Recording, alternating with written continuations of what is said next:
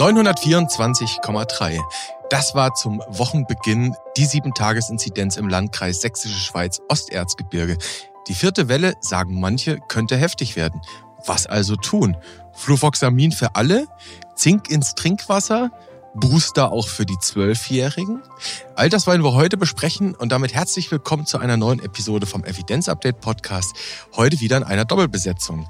Wir, das sind Martin Scherer Präsident der Deutschen Gesellschaft für Allgemeinmedizin und Familienmedizin der DGAM und Direktor des Instituts und Poliklinik für Allgemeinmedizin am UKE in Hamburg. Und dort begrüße ich Sie. Hallo, Herr Scherer.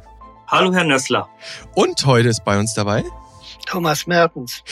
Ja, Vorsitzender der STIKO, der Ständigen Impfkommission. Bis 2018 war er ärztlicher Direktor am Institut für Virologie am Uniklinikum Ulm. Die Liste der Arbeitsgruppen, die ist um ein Vielfaches länger, die lese ich jetzt nicht vor. Herr Mertens, schön, dass Sie dabei sind. Grüß Sie, hallo. Ja, ich grüße Sie auch, Herr Nössler. Ja, und der ist hier am Mikro, Dennis Nösler, Chefredakteur der Ärztezeitung aus dem Hause Springer Medizin. Also, es geht in dieser Episode um Corona und wenn Thomas Mertens dabei ist, wird es auch um die Impfung gehen. So viel ist schon mal klar. Die Zahlen steigen, das sieht man und zwar wirklich rasant. Ich hatte schon auf diesen einen Ausreißer jetzt mal hingewiesen. Es gibt noch sehr viele weitere Landkreise, die teils enorm hohe Inzidenzwerte haben.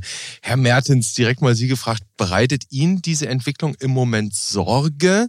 Oder könnte man nicht auch eher konstatieren, dass eine vierte Welle vielleicht sogar erwartbar war, auch angesichts, dass wir natürlich auf einen Lockdown wie im letzten Jahr verzichtet haben? Ja, es macht uns Sorgen, wie allen anderen auch. Und ja, die Welle war erwartbar und auch die vorher durchgeführten Modellierungen haben das sehr deutlich ergeben. Bislang haben diese Modellierungen sehr gut funktioniert und die tatsächlich beobachteten Werte stimmen sehr gut mit den modellierten Werten überein. Und diese Modellierung sagt auch, dass diese vierte Welle die höchste Welle werden wird, die wir bisher hatten. Mhm, okay, also es deckt sich das, was wir jetzt erleben, so ein bisschen mit den Modellen, sagen Sie. Auf der einen Seite, auf der anderen Seite dürfen wir jetzt schon davon ausgehen, es wird noch mehr, als wir aus der dritten Welle kannten. Herr Scherer, wenn jetzt die Erkrankungshäufigkeit mit Covid-19 steigt, dann steigt die Viruslast in der Bevölkerung so weit, so klar. Jetzt haben wir schon die ersten Informationen aus Krankenhäusern, aus Intensivstationen, dass die wieder volllaufen. Dazu mal, das müssen wir auch wissen, wir haben im Moment weniger betreibbare Intensivbetten als noch zu Jahresbeginn. Die Rede ist von etwa 4000. Wir wissen, wie die Folge sein kann. Die Frage ist jetzt, wie kommen wir durch diese erwartbar starke Welle durch? Ja, der Winter, der kann schon als Blaupause angesehen werden für die Folgewinter, weil wir Mittel in der Hand haben, die sich erstmal nicht vermehren werden. Wir haben wie letztes Jahr auch den Infektionsschutz als Option. Wir haben das Impfen, über das wir heute sprechen werden. Wir haben natürlich auch sehr viele ungeimpfte und das wird wahrscheinlich jetzt auch erstmal noch prioritär sein, die zu erreichen. Das Virus wird nicht verschwinden. Es wird für Jahre eine erhebliche Gefahr bleiben. Erstmal natürlich für diesen Winter, aber insbesondere auch für Ungeimpfte. Insofern brauchen wir auch weiterhin die niederschwelligen Basismaßnahmen und die brauchen wir für Ungeimpfte ganz besonders, aber natürlich auch für die Geimpften. Und dann brauchen wir einen optimierten Schutz der Alten- und Pflegeheime. Und gerade die müssen deutlich besser durch den Winter kommen als letztes Jahr, wo wir ja wirklich sehr viele Todesfälle zu beklagen hatten. Und last not least brauchen wir auch etwas mehr Ruhe im System, Ruhe in der öffentlichen Diskussion, dass wir keine Verwirrung stiften hinsichtlich dessen, was gerade wichtig ist in der Versorgung, nicht zu viele Scheindiskussionen, nicht vom Wesentlichen ablenken. Denn all diese Scheindiskussionen haben auch immer Auswirkungen auf die Versorgung.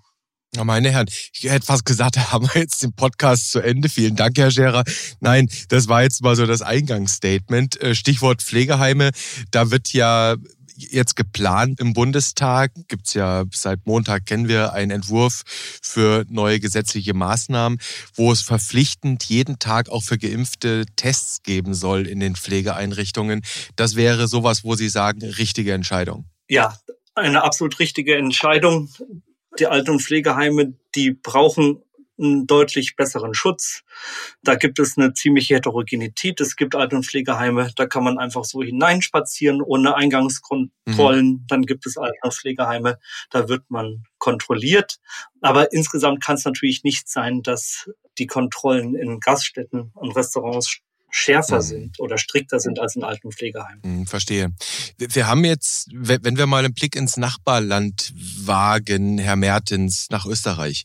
Dort hat die Bundesregierung jetzt 2G eingeführt. Ähm, und zwar so ziemlich in ganz, ganz vielen Bereichen. Ich glaube, bis auf Supermärkte und ähnliches.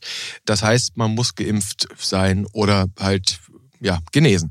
Jetzt gibt's bei uns auch diese kostenfreien Tests nicht mehr. Und es gab jetzt am Wochenende diesen Sager von jemanden aus der Ärzteschaft, der sprach von einer Tyrannei der Ungeimpften. Herr Mertens, sind wir so weit, dass wir hier quasi der Tyrannei der Ungeimpften ausgesetzt sind? Wie empfinden Sie das? Naja, der Begriff scheint mir etwas zu hart zu sein, aber ich stimme dem, was Herr Scherer gesagt hat, natürlich sehr zu. Wir müssen unbedingt versuchen, die Grundimmunisierung bei den 18 bis 59-Jährigen noch zu verbessern, die Quote dort zu steigern.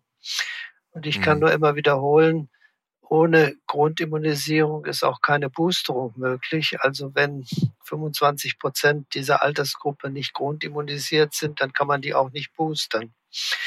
Und zu Ihrer Frage jetzt bezüglich der Regelung, ja, es ist sinnvoll, in Altenheimen und Pflegeheimen als Eingangskontrolle auch die Testung mit vorzusehen, weil wir mittlerweile eben ganz gut wissen, und das ist tatsächlich ein zumindest durch die Delta-Variante verstärkter Effekt, dass auch Geimpfte, die selbst nicht erkranken, tatsächlich das Virus weitergeben können. Insofern ist die Testung sicher sinnvoll. Hm.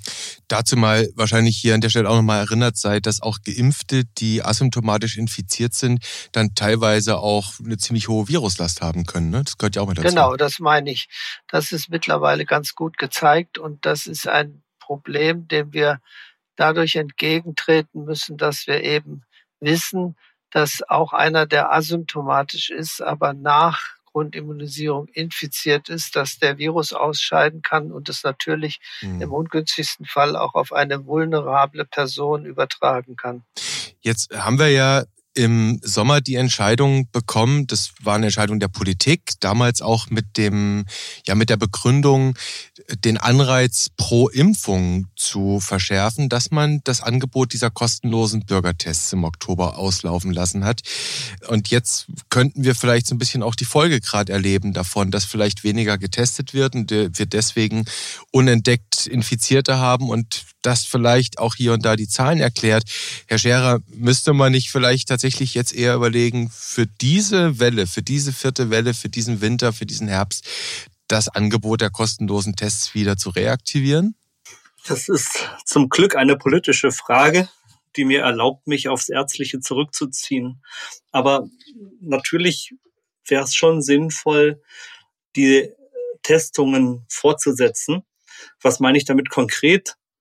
Also auch die Geimpften sollten, bevor sie sich ins Getümmel stürzen, sage ich mal salopp, also bevor sie Menschenansammlungen aufsuchen, vielleicht eine Weihnachtsfeier machen oder in einer kleineren Gesellschaft zusammenkommen, sollten sie zumindest einen negativen Antigen-Schnelltest haben. Und mhm. bevor Geimpfte ein Alt- und Pflegeheim betreten, sollten sie auch nach Möglichkeit einen negativen Antigen-Schnelltest haben. Mhm. Also für bestimmte Events wäre das schon sinnvoll, solche Testungen zu machen oder für bestimmte Anlässe. Und da reicht es dann eben nicht. Und das passt zu dem, was Herr Mertens gesagt hat, sich dann nur auf die Impfung zurückzuziehen. Mhm. Und Herr Mertens, wollen Sie diese politische Frage noch beantworten? Tests für alle? Fragezeichen? Also ich denke, in der augenblicklichen Situation wäre das sinnvoll, ja. Weil wir natürlich mhm. nicht haben wollen, dass hier ein Kostenfaktor dazu führt, dass auch notwendige Tests unterlassen werden. Gut, dann haben wir hier schon mal klares Statement auch in Richtung Tests, auch in Richtung ja Probleme, die entstehen können, selbst wenn ich geimpft bin, das nochmal wirklich zu verinnerlichen. Jetzt, bevor wir zum Impfen kommen, schauen wir vielleicht nochmal auf eine andere Seite, weil es gibt ja nun doch, das wissen wir aus der Erhebung, aus der Cosmo-Studie, die ja in Wellen immer wieder befragt, und da wissen wir, dass von den bislang nicht geimpften um die paar 60 Prozent, ich glaube es waren 69 Prozent, mittlerweile sich wirklich als Impfverweigerer selbst bezeichnen. Das heißt, da scheint sich so ein etwas harter Kern herauszukristallisieren von Menschen, die nur sehr, sehr schwer zu erreichen sind und vielleicht zu überzeugen sind. Und dann hat man natürlich durchaus die Frage auch ambulant, das geht dann jetzt gleich Richtung Herr Scherer, was kann man denn überhaupt therapeutisch noch machen? Covid-19 greift um sich und jetzt haben wir doch eine nicht ganz kleine Population, die nicht geimpft ist. Was gibt's denn da fürs ärztliche Armamentarium? Jetzt erinnern wir uns, Fluvoxamin machte so die Runde. Und wenn man jetzt, Herr Scherer, in Ihre Covid-19-Leitlinie reinguckt von der DGAM, dann steht dieses SSRI dort als Kann-Empfehlung drin für Ihre Kolleginnen und Kollegen. Das ist für die DGAM, pardon, das ist schon ein starkes Stück, dass Sie das so empfehlen, oder? Starkes Stück. Mit starkes Stück meinen Sie wahrscheinlich, weil wir sonst als diejenigen verschrien sind, die die Evidenz dreimal auf links drehen, bevor wir uns zu einer Empfehlung durchringen können, nehme ich an. Sie haben meinen Impetus durchschaut. Perfekt. Also es ist tatsächlich so, dass diese Kann-Empfehlungen für Degam-Verhältnisse schon eine Besonderheit darstellte, weil die Datenlage relativ mager war. Aber wir haben versucht, den Grauzonen der Versorgung gerecht zu werden dass wir einen Kompromiss machen aus der einerseits recht dünnen beziehungsweise mageren Evidenzlage und andererseits den völlig nachvollziehbaren Wunsch, ein therapeutisches Mittel in der Hand zu haben. Und da haben wir natürlich einmal eine Kann-Empfehlung gemacht für Budesonid-Inhalation bei alten und oder vorerkrankten Patientinnen und Patienten mit SARS-CoV-2-Infektion um eine Prophylaxe eines schweren Verlaufs zu machen und natürlich, wie von Ihnen angesprochen, ebenfalls bei der gleichen Personengruppe einmal 50 Milligramm möglichst abends beginnend und dann für die nächsten 14 Tage zweimal 50 bis 100 Milligramm pro Tag, je nach Verträglichkeit Fluvoxamin, also ein SSRI zur Behandlung von Depressionen Ende der 80er Jahre eingeführt und vor einigen Jahren hat man eben schon erkannt, dass SSRI antientzündliche Wirkungen haben mhm. und über eine intrazelluläre Stressreaktion eben auch die Virusreplikation hemmen können. Das heißt, es gibt eine klinische Rationale, die für Sie dafür sprechen könnte für diese Kannempfehlung. Es gibt eine klinische Rationale und eben seit neuestem dann auch ein relativ belastbarer RCT. Die Datengrundlage für das Fluvoxamin hat sich deutlich verbessert. Es liegt jetzt der Together Trial vor aus Brasilien mit 750 Probandinnen und Probanden in jeder Gruppe und hat doch gezeigt, dass Fluvoxamin effektiv sein kann gegen Krankenhauseinweisungen. Also die haben da so ein Composite Endpoint gemacht aus unterschiedlichen Formen der Einweisung, Notaufnahme, oder tertiäre Klinik, Krankenhaus. Ich nenne das einfach mal alles Einweisung. Mhm. Und dann waren es absolut fünf Prozentpunkte. Das kann ich hier spoilern, ne? was Sie da herausgefunden haben. Ja, Risikoreduktion. Ganz, ganz genau. Ein schon effektives Medikament. Natürlich jetzt nicht auch für die große breite Masse der Betroffenen, aber mhm. für die Population, die ich eben beschrieben habe, ist das zu erwägen. Und man muss ganz klar sagen, Herr Nössler, es ist für den ambulanten hausärztlichen Bereich wahrscheinlich das Medikament mit der aktuell besten Evidenz oder Datengrundlage. Meine Herren, diese Aussage geht noch in die Annalen ein. Also das ist aus dem Munde eines Degam-Präsidenten. Chapeau. Aber auch wenn da jetzt ein bisschen Enthusiasmus mitschwingt, so der richtige Gamechanger für den Winter, für die Ungeimpften wird es trotzdem nicht sein, oder? Nein, ein Gamechanger ist es sicher nicht. Und ein Gamechanger haben wir im pharmakologisch-therapeutischen Bereich meines Erachtens auch nicht zu erwarten, selbst wenn wir die ganze Zeit heldenhafte Meldungen, Pressemitteilungen haben oder Zulassungsmeldungen. Also ich bin da alles andere als euphorisch und deshalb kann man eigentlich nur betonen, es läuft auf den Infektionsschutz, mhm. das Testen, die Kontaktbeschränkungen beziehungsweise die Abstandsregeln und natürlich das Impfen hinaus. Hm, das Impfen, Infektionsschutz, das wissen wir alle, AHA plus L plus C. Und natürlich das Impfen, Herr Mertens, da sind wir dann wieder bei Ihnen. Das Priorität ist nun mal das Schließen der Impflücken. Wir wissen, da gibt es doch einige. Das Vervollständigen der Impfserien, das Boostern, da kommen wir gleich noch zu, auch bei den Risikogruppen. Wenn ich jetzt mal meinen persönlichen Eindruck, Herr Mertens, so befrage, dann dann habe ich im Moment, auch wenn ich mir die nackten Zahlen des digitalen Impfquotenmonitorings anschaue, nicht den Eindruck, dass die Leute wirklich Schlange stehen.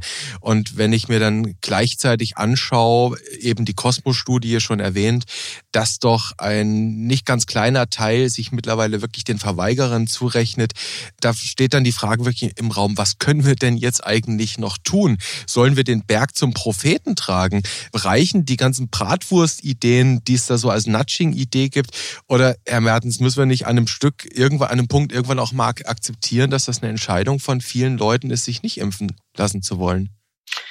Ja, im Augenblick scheint das so zu sein und deshalb würde ich auch die Priorität im Augenblick ein wenig umdrehen. Ich glaube, das, mhm. was wir jetzt in der derzeitigen Situation wirklich möglichst rasch erreichen sollten, wäre, dass wir alle Menschen mit hohem Krankheitsrisiko sehr rasch und vordringlich für ihren Individualschutz impfen. Das ist ja entspricht mhm. der den beiden letzten Aktualisierungen der STIKO, wo es einmal um die Immunsupprimierten ging und zum anderen um die alten Menschen über 70 bei uns. Wenn man sich jetzt zusätzlich entscheidet, was man ja getan hat und was auch nachvollziehbar ist, dass man einen zusätzlichen epidemiologischen Effekt erzielen will, und zwar im Wesentlichen durch die Hemmung der Transmission durch Impfung, mhm.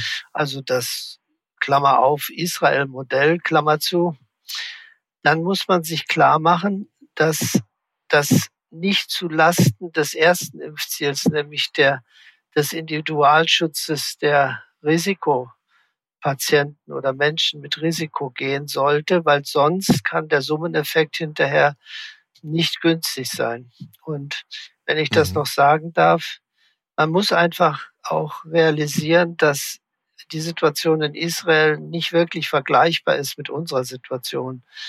Sie wissen, Israel hat ungefähr 22.000 Quadratkilometer und 9 Millionen Einwohner. Und Bayern zum Beispiel hat 70.000 Quadratkilometer und 13 Millionen Einwohner. Das heißt, Israel ist insgesamt zweieinhalb Mal kleiner als Bayern. Die haben ein sehr straff mhm. zentralisiertes Gesundheitssystem. Sie haben eine exzeptionell gute Dokumentation, die den Ärzten Zugang von praktisch überall her ermöglicht. Das heißt, jeder kann zu jedem Zeitpunkt herausfinden, wer wann womit geimpft worden ist. Sie mhm. haben konsequent in, mit einem Impfabstand von 21 Tagen zwischen den beiden ersten Impfungen der Grundimmunisierung geimpft. Und dann kommt noch etwas hinzu, was ganz in der Diskussion untergegangen ist. Auch in Israel wurde in der aktuellen Impfkampagne zunächst ganz konsequent die Menschen über 60 Jahren geimpft. Das heißt, sie haben im Grunde mhm.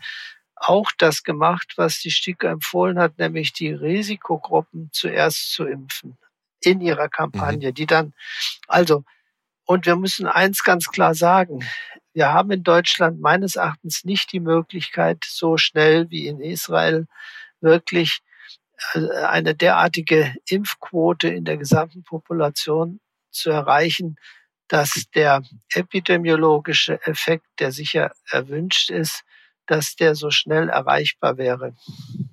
Also da immer auch nochmal ein Vorsicht. Man kann die Dinge auch nur begrenzt miteinander vergleichen. Die Bedingungen sind auch die unterschiedlichen und Sie sagen, Priorität muss jetzt eigentlich haben, dass wir die vulnerablen Gruppen schützen, die Älteren, die mit Vorerkrankungen.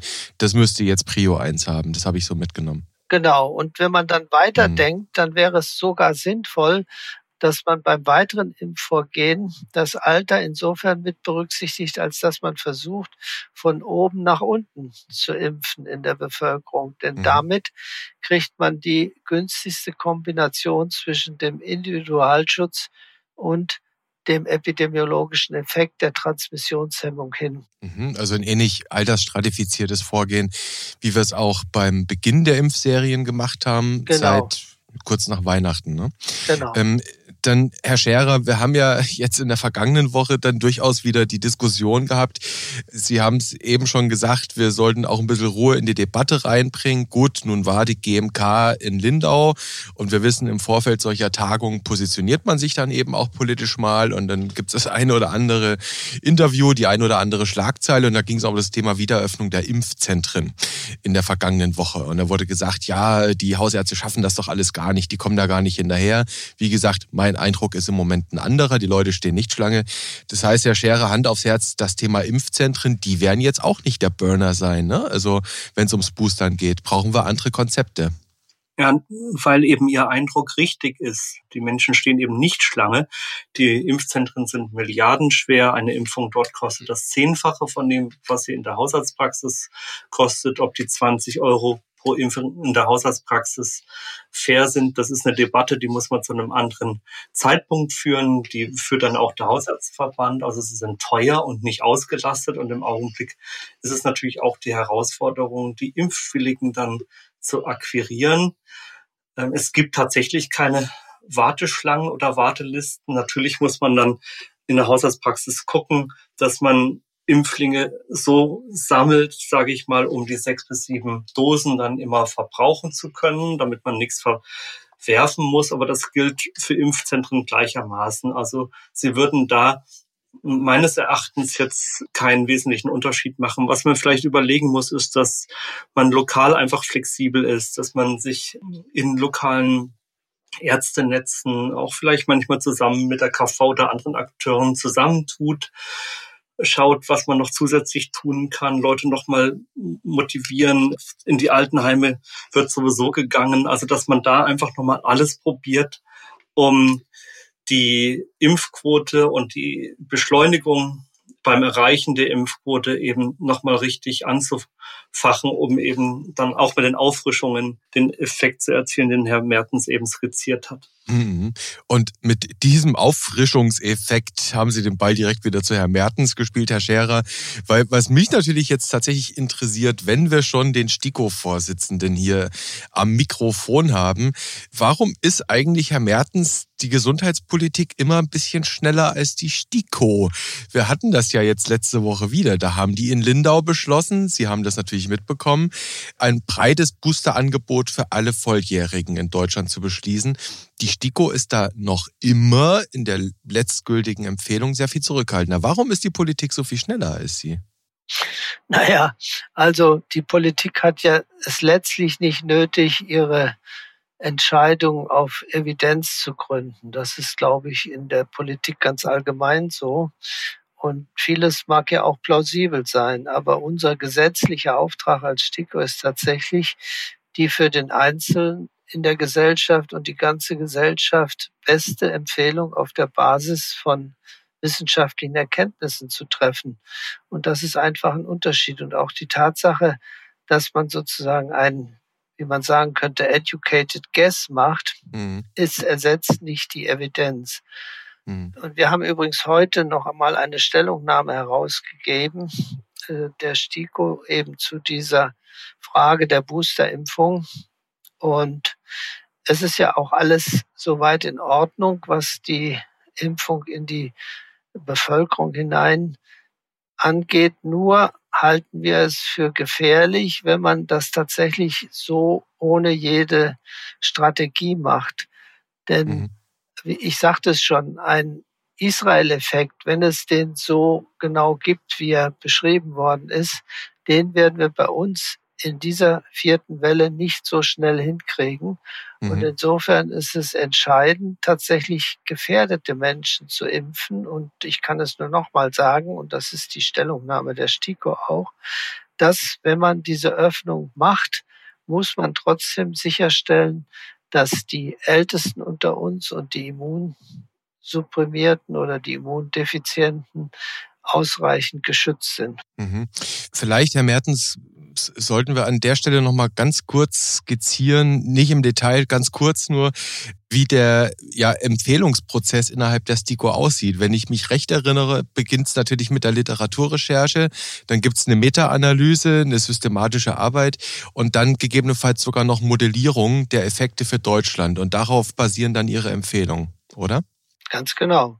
Mhm. Und anders kann es auch nicht sein. Wenn man das einmal verlassen hat, dann ist es sehr schwer, wieder dazu zurückzukehren. Und ich kann Ihnen nur sagen, es gibt nicht selten Unterschiede zwischen der gefühlten Wahrheit und der Evidenz. Und das habe ich in den letzten Jahrzehnten schon häufiger erlebt und das müssen wir eben auch im Kopf behalten. Und mhm. letztendlich müssen wir auch die Aufforderung der Weltgesundheitsorganisation ernst nehmen, die ja besagt, wir sollen impfen so viel wie nötig, aber auch nicht mehr. Und das mhm. kann auch, und das ist vielleicht das letzte Argument, auch aus immunologischen Gründen sinnvoll sein. Also so viel zu impfen wie nötig, aber auch nicht wesentlich mehr. Mhm. Also viel bringt nicht viel, sondern kann im Zweifel sogar, Stichwort Immunologie, an unserem Immungedächtnis, ja, ich sag mal vorsichtig Schaden annehmen und das ein bisschen abtrainieren dann, ne? Ja, wenn man mhm. es sehr allgemein ausdrückt, ja. muss man das auch äh, so bedenken bei dem, was man tut. Und mhm. einen Punkt möchte ich auch noch erwähnen. Wir müssen ja auch in die Zukunft denken.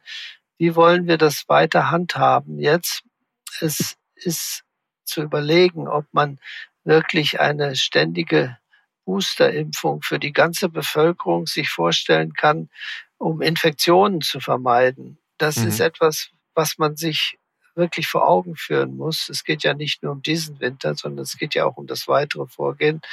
Und insofern komme ich zurück zu Ihrer Ausgangsfrage. Es ist die Aufgabe der STIKO, ihre Empfehlung auf der Basis eben der verfügbaren wissenschaftlichen Erkenntnisse zu treffen. Mhm. Und da kann ich Ihnen versichern, dass wir das auch tun und tun werden. Und da sind wir fast schon wieder bei Herrn Scherer, nämlich auch die Frage, was ist denn eigentlich das Impfziel, das individuelle Infektion vermeiden oder Erkrankung zu vermeiden? Das wäre gleich nochmal ein anderes Thema. Eine Sache interessiert mich aber noch, Herr Mertens, mit Blick auf die Empfehlungen. Jetzt wissen viele unserer Hörerinnen und Hörer wahrscheinlich, dass die Sachsen sich aus Tradition den, ich sag mal, positiv den Luxus einer eigenen Impfkommission ja erlauben. Wir wissen ja, alle Impfempfehlungen sind eigentlich auch Ländersache. Und die, die SIKO ist da auch mal ein bisschen schneller und kommt auch ein paar Wochen eher zu ihren Empfehlungen. Arbeiten die anders, die Kollegen in Sachsen, als Sie? Oder woran könnte das liegen, dass die ein bisschen schneller sind?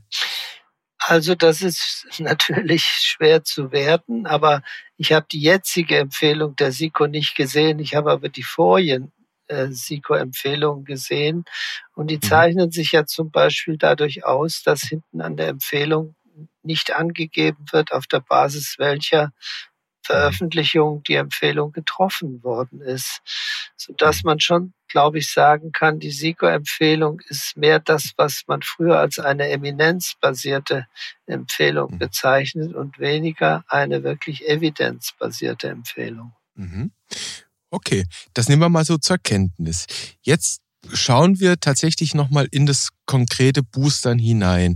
Herr Scherer, jetzt reden wir in dem Moment nicht mehr vom Vermeiden von Infektionen, asymptomatische oder symptomatische, das kann ja auch leichte symptomatische Infektionen geben, sondern wir reden jetzt über das Vermeiden einer Covid-19-Erkrankung.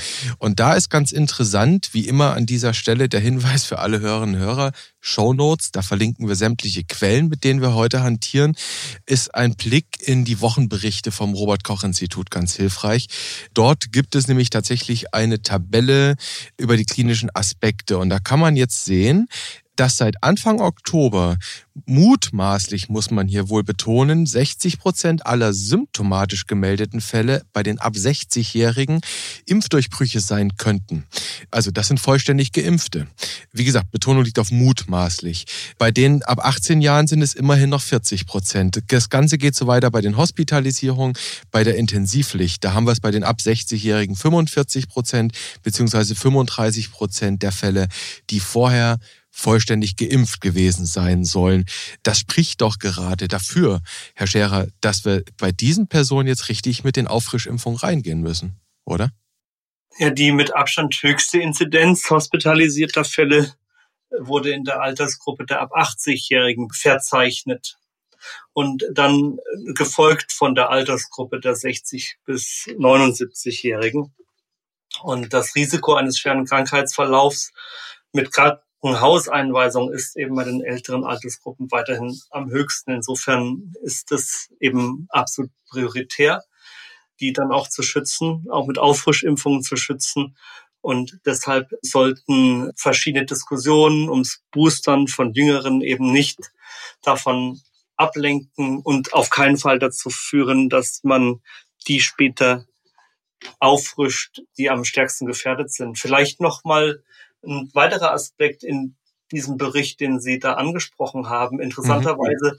war die Rate akuter Atemwegserkrankungen bei 6,2 Prozent, also 6200 respiratorische Atemwegsinfekte pro 100.000 Einwohner. Und das sind doch ja ungefähr wieder so viele wie in dem Zeitraum vor der Pandemie. Also wie in den zwei Jahren vor 2020. Mit anderen Worten zeigt das, dass die Kontakte, bei denen Atemwegsinfektionen übertragen werden, dieses Jahr wieder genauso häufig sind wie in den zwei Wintern vor der Pandemie.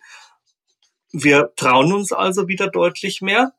Das bringt aber auch umso mehr die Notwendigkeit mit sich, die Gefährdeten umso intensiver zu schützen. Mhm. Interessant da kann man tatsächlich die, die Berichte der Arbeitsgemeinschaft Influenza nicht nur so ein bisschen auch als soziografische Bewertung sehen, oder, Herr Mertens? Ja, natürlich. Wir haben das ja gesehen, dass im vergangenen Winter Influenza, RSV, aber auch Infektionen ausgeblieben sind, die gar mhm. nicht primär aerogen übertragen werden. Also der Effekt der Maßnahmen war absolut nachweisbar auch an den an der Epidemiologie anderer Infektionskrankheiten. Und insofern, und das wurde vorhin schon gesagt, ich kann das nur bestätigen, es wäre im Augenblick sehr wichtig, wenn man eben diese übertragungshemmenden Schutzmaßnahmen jetzt mhm. auf jeden Fall auch fortführen würde, weil davon ein großer Effekt zu erwartet werden kann, und zwar gesichert mittlerweile erwartet werden kann. Vielleicht darf ich vielleicht noch eine Anmerkung machen zu den Impfungen. Natürlich. Weil jede Impfung dient primär dazu, eine Krankheit zu vermeiden. Mhm. Und äh, wir dürfen uns keine Illusion darüber machen, welche anderen Impfstoffe wirklich eine sogenannte sterile Immunität induzieren können. Ich habe bei den Studenten immer wieder das Beispiel der Rötelnimpfung gebracht, die zwar davor schützt, dass jemand erkrankt oder es dafür schützt, dass es Konsequenzen in der Schwangerschaft gibt, aber auch die Rötelnimpfung schützt nicht von einer Schleimhautreinfektion. Mhm. Das heißt, sie können auch da das Virus von Geimpften von der Schleimhaut wieder isolieren. Zusammengefasst, die Forderung, eine Infektion durch Impfung zu vermeiden, ist eine Forderung, die sehr viel höher legt, die Latte, als die Forderung, eben die Krankheit zu vermeiden. Und primär impfen wir, um Erkrankungen zu mhm. vermeiden. Da könnte ich jetzt noch mit einem anderen Beispiel so ein bisschen dagegen reingehen, HPV. Da erleben wir ja so ein bisschen das etwas andere Prinzip, dass beispielsweise die Empfehlung für die Jungen ja da ist, um eben auch die Mädchen zu schützen ne, vor Vorstufen. Völlig ja. richtig, ja. völlig richtig. Man kann in der Biologie fast nichts verallgemeinern. ja. Aber die Indikation, die primäre Indikation auch bei der HPV-Impfung war natürlich die Vermeidung von später auftretenden Präkanzerosen genau. oder eben Tumoren. Ja, mhm. also auch mhm. da ist das ursprüngliche Ziel die Vermeidung einer Krebserkrankung. Und dass man dann möglicherweise auch noch, wenn Sie so wollen, einen Herdeneffekt erzielen kann mhm. und durch die Infektionsvermeidung und Vermeidung der Infektionsübertragung. Das ist natürlich sehr schön. Mhm. Ist bei einzelnen Impfungen auch möglich, aber eben nicht bei allen. Nicht bei allen. Und damit sind wir wieder bei Covid-19 und der Impfung dagegen. Vielleicht darf man so ein bisschen selbstreferenziell hier auch mal zitieren. Wir hatten, schon länger her, Eva Hummers auch mal im Podcast und die hatte dann gesagt, ja, Influenza-Viren fahren gern Straßenbahn. Also vielleicht das immer noch mal als Merksatz auch mit den aktuellen aktuellen Wochenberichten vom RKI, Maske. Schützt ja durchaus auch eine ganze Menge, haben wir letztes Jahr gesehen.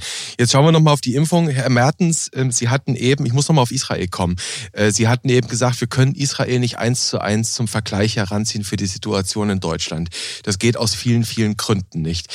Was aber dennoch interessant ist, dass Israel für uns natürlich äh, eine wirklich, äh, ja, eine absolute Beobachtungsstudie auch sein kann. Und da gibt's ja diese Arbeit eben im New England Journal publiziert, wo man einfach zeigt, der Boost Booster, der schafft mit einem Faktor 19,5 mehr Schutz vor einer schweren Covid-19. Wir kennen vergleichbare Zahlen aus Schweden, auch eine Auswertung nationaler Register, wo die einfach zeigen konnten, der Effekt nach sieben Monaten nach einer vollständigen Impfung sinkt deutlich.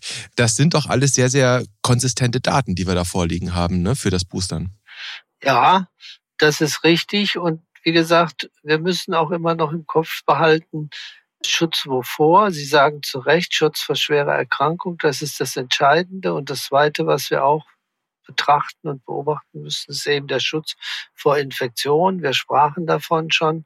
Und beides, das ist richtig, nimmt bei den Coronavirus-Impfungen jetzt ab was letztlich biologisch nicht so verblüffend ist, weil wir ja von den anderen Coronaviren, die schon lange in der menschlichen Population sind, wissen, dass Reinfektionen eigentlich immer möglich waren. Und es war eben auch nicht unbedingt zu erwarten, dass das sich bei SARS-CoV-2 völlig anders verhalten würde.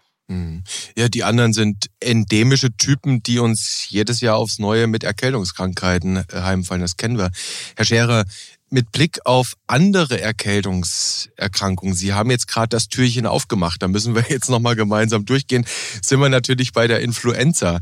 Und da auf der einen Seite, wir wissen, die STIKO empfiehlt in ihrer Schutzimpfungsempfehlung die Co-Administration von Influenza und Covid-Vakzine. Also einmal links, einmal rechts, ganz eindeutig. Und gleichzeitig wissen wir, das kam von den ECDC äh, vor einiger Zeit, dass die wegen der Dominanz von H3N2, die sie im Moment wohl detektieren, von einer schweren Grippewelle möglicherweise ausgehen, die besonders eben, naja, vorbelastete Menschen treffen kann. Und dann gibt es, das kann man so auch in den Diskussionen bei Ihren Kollegen ja mitbekommen, die fragen sich, wann ist denn der richtige Zeitpunkt für die Influenza-Impfung? Eher später oder eher früher? Da gibt es zwei Arbeiten, die können wir mal verlinken. Die Evidenz, Herr Scherer, die macht es nicht immer ganz übersichtlich. Was ist da jetzt die Empfehlung? Ja, da haben Sie natürlich recht. Einfach ist es nicht, ist es fast nie. Das ist ja auch eine Herausforderung, der wir hier im Podcast immer wieder versuchen, gerecht zu werden. Aber man darf die Sache jetzt auch nicht zu verkopft angehen. Und das wäre jetzt auch des Guten zu viel, in diesem Winter noch einmal die Grippeimpfung neu zu erfinden. Also mit Blick auf die Gesamtsituation wird es wirklich darauf ankommen, die gesamte Krankheitslast zu senken. Das heißt, der Covid-Pandemie die Spitze zu nehmen und eine mögliche Grippeepidemie gar nicht erst aufkommen zu lassen, zumindest nicht mit relevanter Belastung für die Betroffenen und das Versorgungssystem. Deshalb gebietet es meines Erachtens jetzt einfach der Pragmatismus, prozedural so schlank wie möglich vorzugehen, und nach Möglichkeit bei einem und demselben Besuch in der Praxis beide Impfungen in unterschiedliche Arme vorzunehmen, Grippe rechts, Covid links oder umgekehrt. Hm, also rein in den Arm bei denen das will. Würde ich sagen. Bin gespannt, wie Herr Mertens das sieht. Ja, natürlich. Ich sehe das auch so. Wobei Sie sagten vorhin, eine STIKO-Empfehlung für die Koadministration bedeutet, dass die STIKO das jetzt für möglich erklärt hat und das ist auch vernünftig. Mhm. Und es handelt sich, aber ich betone das nur nochmal nur um Totimpfstoffe. Also wir dürfen keine Lebendimpfung mit der Covid-19-Impfung kombinieren. Das ist nicht mhm. geprüft und es gibt einige Hinweise, die darauf deuten, dass das zum schlechteren Angehen einer Lebendimpfung führen könnte. Also man kann das kombinieren, ja, aber natürlich kann man es auch an zwei Terminen machen. Das hängt eben ganz von der individuellen Situationen ab und das bleibt dem Arzt natürlich und dem Patienten oder Impfling dann auch überlassen. Darf ich noch eins? Natürlich, bitte. Äh, wenn Sie so sagen, Influenza-Epidemie, muss man natürlich auch sagen, dass zum Beispiel die 2G-Regel gut ist für gegen Covid-19, aber wenn Sie jetzt sich in einem großen Festsaal mit sehr vielen Menschen zusammentun, ohne Maske, alle sind getestet oder geimpft gegen Covid-19, dann hindert das die Influenza natürlich nicht, da fröhliche Urstände zu feiern. Also das muss man auch immer mhm. sagen. Und es ist eben wichtig, bei der Gelegenheit, und das passt ja auch gut zu Ihrer Frage, es gibt eben nicht nur SARS-CoV-2 als Infektionserreger. Hm, Sie hatten schon RSV genannt, wir haben die Renovieren und so weiter genau. und so genau. fort. Also tatsächlich, Influenza fährt nicht nur gerne Straßenbahn, sondern feiert auch gerne Feste. Und das ist vielleicht tatsächlich der, der wichtige Hinweis. Die anderen respiratorischen, also Erreger respiratorischer Erkrankung gibt es nach wie vor. Was ich wichtig fand, Herr Mertens, war der Hinweis von Ihnen, bei der Co-Administration Finger weg von dem Nasenspray. Also wir wissen ja alle, Influenza gibt es ja, bei Kindern ist ja, glaube ich, zugelassen, bis 17 mhm. Jahre, ne? den quadrivalenten Lebendimpfstoff Fluence.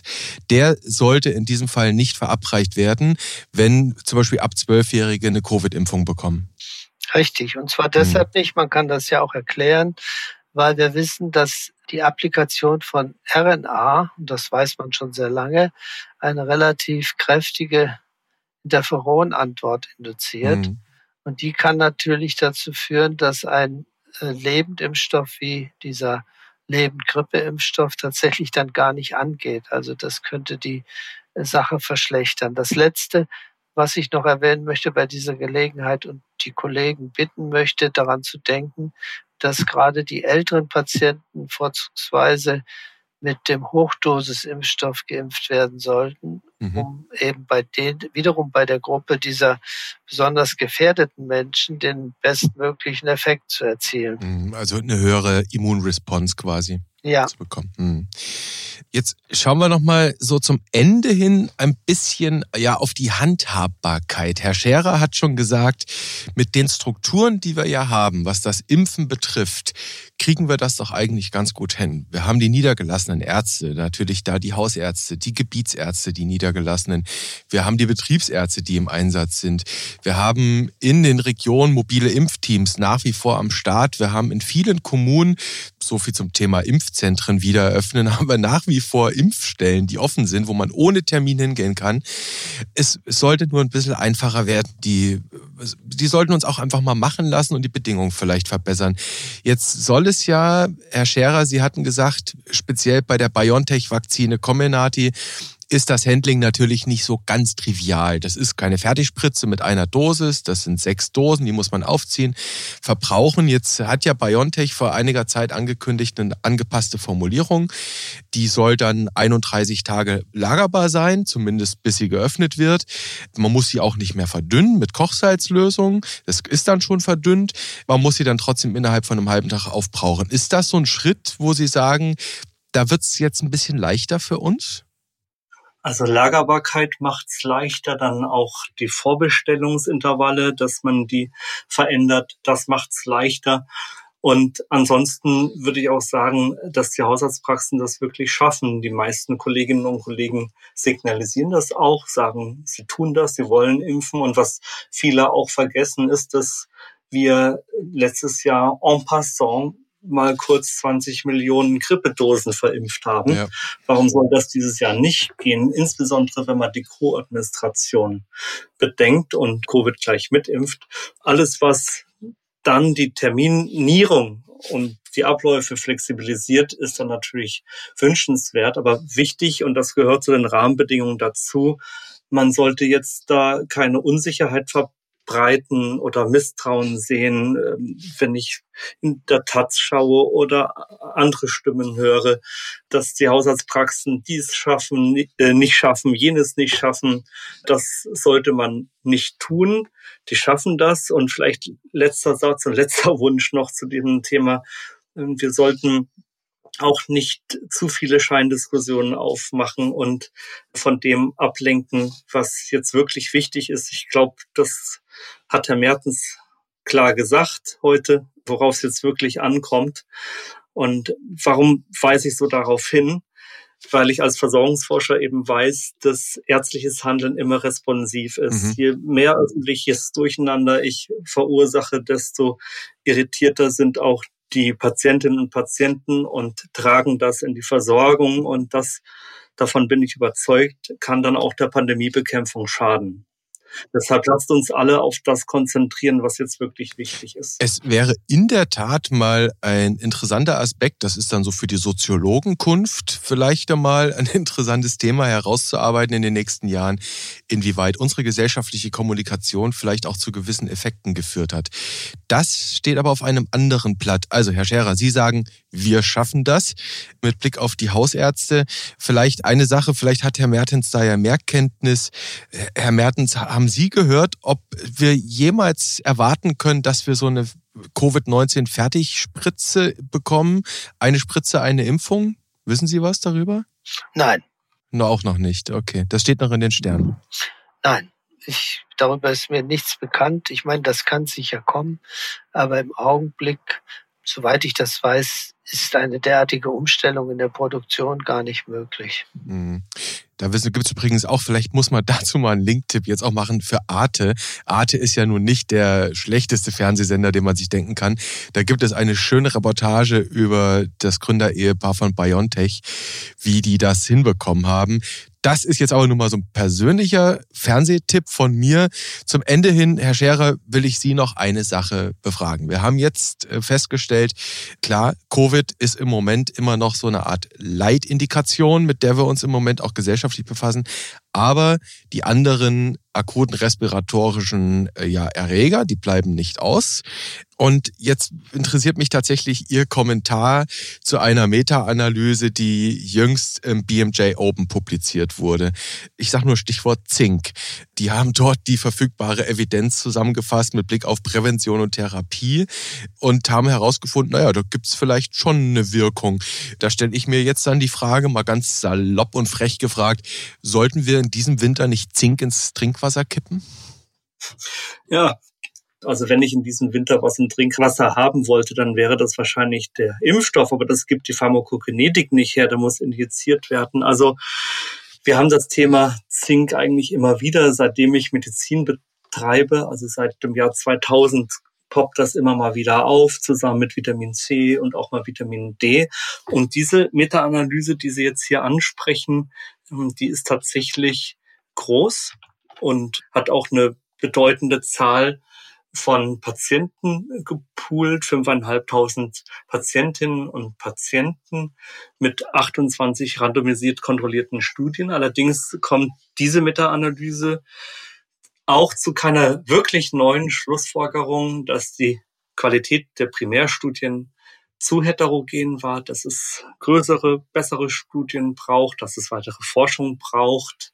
Es ist wohl ein kleiner Effekt da. Man kann Zink einnehmen, wenn man spürt, dass ein Atemwegsinfekt aufzieht und ganz klar und bitte nicht falsch verstehen, wir reden hier von den unspezifischen respiratorischen Infekten. Mhm. Das ist ganz wichtig. Mhm. Also wir reden hier nicht von Influenza, wir reden auch nicht von Covid, sondern von dem banalen Atemwegsinfekt, der ja auch selbstlimitierend ist. Man kann dann mal Zink einnehmen, wenn man zum Beispiel weiß, ähm, der Hals kratzt und ich habe morgen einen wichtigen Podcast mit Herrn Nössler, dann kann man das vielleicht mal machen.